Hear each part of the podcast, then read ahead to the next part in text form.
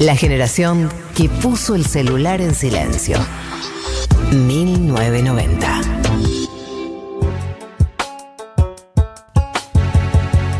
Respiremos hondo, bajemos un poco los decibeles que vamos a hablar de actualidad. Hemos tenido un comienzo muy extático. Voy, sáquenme, sáquenme del aire. Extasiado. Extasiado.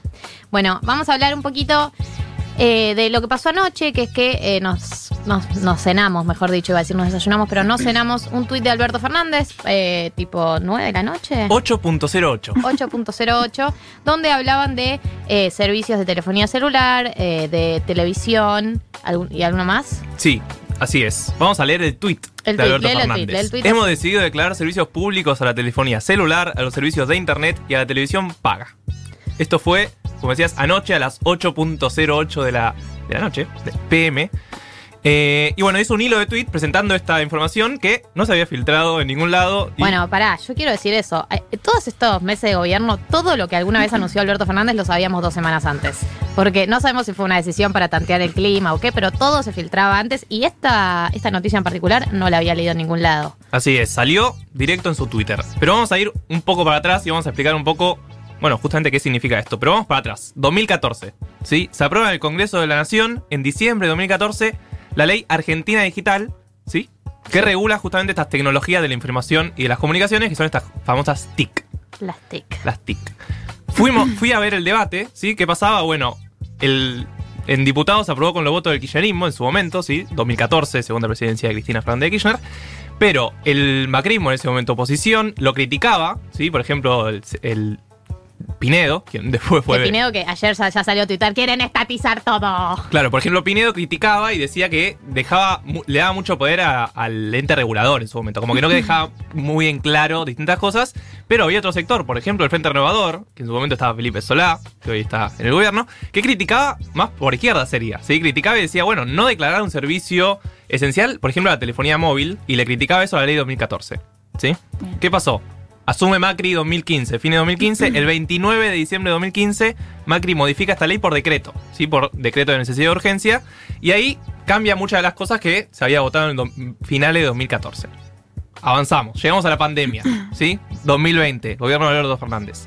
Bueno, en marzo el gobierno declara el congelamiento de las tarifas de teléfono, internet y TV hasta el 31 de agosto. Porque esto es importante porque se vence ya. Sí. Estamos a 22, se vence el 31, ¿sí? Bueno, también eh, dispuso la creación de planes inclusivos de telefonía e internet con un precio fijo hasta fines de octubre y la suspensión de corte de servicios, ¿sí? O sea, si vos no pagabas por determinado tiempo, no te podían cortar los servicios porque lo declaraban que eran importantes para este momento de pandemia. ¿Por qué me parece importante mar- remarcar esto? Bueno, va en línea un poco con lo que hace ahora el gobierno, ¿sí? El decreto de necesidad de urgencia que salió ayer, una de las cosas que hace es congelar los precios hasta el 31 de diciembre. O sea, los precios en marzo los congelaron hasta el 31 de agosto. Lo que dicen ahora es, bueno, continúa la pandemia, continúa la cuarentena, que no es cuarentena, pero es cuarentena. Y entonces congelamos los precios hasta el 31 de diciembre. Pero eso no es lo más importante. Tengo una pregunta importante. eh, una pregunta. Eh, ¿Es lo, o sea, declarar servicio esencial es estatizar? ¿Cuál es la diferencia entre, entre esas cosas? ¿Qué, ¿Qué significa declarar un servicio esencial? Claro, bueno, no es estatizar, no es que el gobierno va ¡Maldita sea! Yo que quería adueñarme de todos. no es que el gobierno va a expropiar, por ejemplo, empresas que brindan estos servicios, sino que lo que dice literal el decreto de necesidad de urgencia es que los considera servicios públicos, esenciales y estratégicos en competencia. Y esta parte es importante, lo de en competencia. ¿Por qué? Bueno, hay lo que se llama en economía monopolios naturales, ¿sí? Este es uno de los conceptos que vamos a aprender hoy. Monopolios naturales. ¿Qué son los monopolios naturales? Bueno, se supone que no puedes tener 200 eh, servicios de cloaca, porque lo más útil es que haya un caño de cloaca y que todo pasa por ese caño. Así que el servicio de cloaca lo dé una sola empresa, no que haya cinco compitiendo, porque no puedes tener distintos caños de cloaca. Es como un quilombo, ¿sí? Es un monopolio natural. Por eso no es que hay empresas compitiendo por quién te vende servicio de cloaca, agua y demás. Todos esos servicios son monopolios naturales. Es lógico que por economía de escala, se supone que son inversiones muy grandes que tiene que hacer Estado o eh, empresas muy importantes, es lógico que solo haya una, ¿sí? Pero este no es el caso, no es que hay un monopolio natural de, por ejemplo, internet, telefonía o cable, ¿sí? Televisión por cable. Entonces, lo que dice es, lo declaramos servicios públicos, pero en competencia. No es que vamos a, a permitir que haya solo uno, sino que va a haber competencia. Lo que hacemos es regular los precios y demás. Pero, esa, ahí es la diferencia, o sea, entre, entre estatizar y declararlo esto de un servicio público, que la, la potestad del Estado al declararlo un servicio público es que regular los precios, eh, poner topes a los aumentos, que no te puedan cortar ese tipo de medidas, digamos, que hasta dónde llegan este- Claro. estas medidas. Ese, ese tipo de medidas, lo que pasa es que el decreto deja bastante amplio el concepto porque dice, bueno, de esto se va a encargar la entidad de aplicación que va a ser el ENACOM, ¿sí? el Ente Nacional de Comunicaciones. Eh, ellos van a encargarse de cómo generan que toda la gente tenga acceso a este servicio público y esencial y van a determinar estos aumentos, ¿sí? Se supone que después del 31 de diciembre, que es cuando se dejan de estar congelados, va a haber aumentos. ¿Cómo van a ser esos aumentos? Bueno, lo van a tener que, lo van a tener que contemplar, digamos, con el ENACOM. Claro, no van a poder hacerlo unilateralmente las empresas. Así es, eso mismo. Fuimos a hablar con especialistas, porque nosotros de esto Sabemos un poco, pero hasta... no somos especialistas. Entonces fuimos a hablar con Martín Becerra, que él es investigador del CONICET y doctor en ciencia de la información, y esto nos explicaba sobre este nuevo decreto de necesidad y urgencia.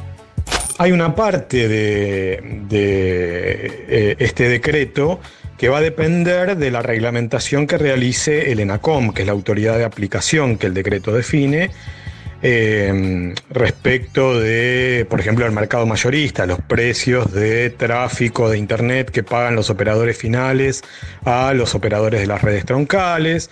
O sea, hay algunos niveles de, de detalles que van a ser definidos, obviamente, por la autoridad de aplicación en la reglamentación de este decreto, pero es un decreto que eh, obviamente, eh, digamos, sacude a, la reglamentación existente, básicamente definida por decretos de Macri, eh, porque introduce la cuestión del servicio público, que básicamente de lo que da cuenta es del carácter esencial que tienen los servicios de comunicaciones para acceder a la salud, a la educación, al laburo, este, a la producción, o sea, para, como condición diría, para garantizar eh, condiciones de vida dignas en, en- en la sociedad actual y más en el marco de la pandemia.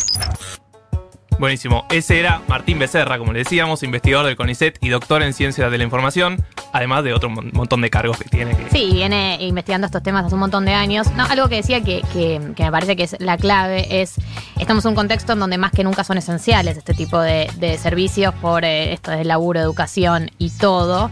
Y yo digo, ¿no? Me pregunto, como, ¿por qué eh, automáticamente sale la, oposición o parte de la oposición a gritar Venezuela? Digo, hay un, hay un, si todos tenemos una sensación de disconformidad bastante colectiva con cómo se brinda el internet, con cómo se brinda la TV por cable, los servicios de telefonía, hay una queja de todos los sectores todo el tiempo tuiteando, arroba, arroba Pepito de cable, por favor no me anda el servicio.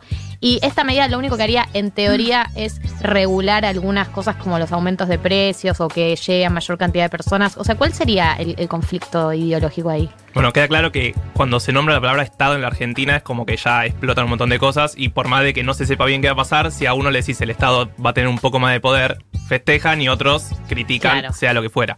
Eh, pero bueno, hubo opositores, por ejemplo Julio Cobos, que salieron a decir, nosotros venimos pidiendo que la telefonía móvil sea esencial hace bastante tiempo eh, y, de- y defendió esa medida. No es lo único, también incluye internet, también incluye eh, esta televisión por cable.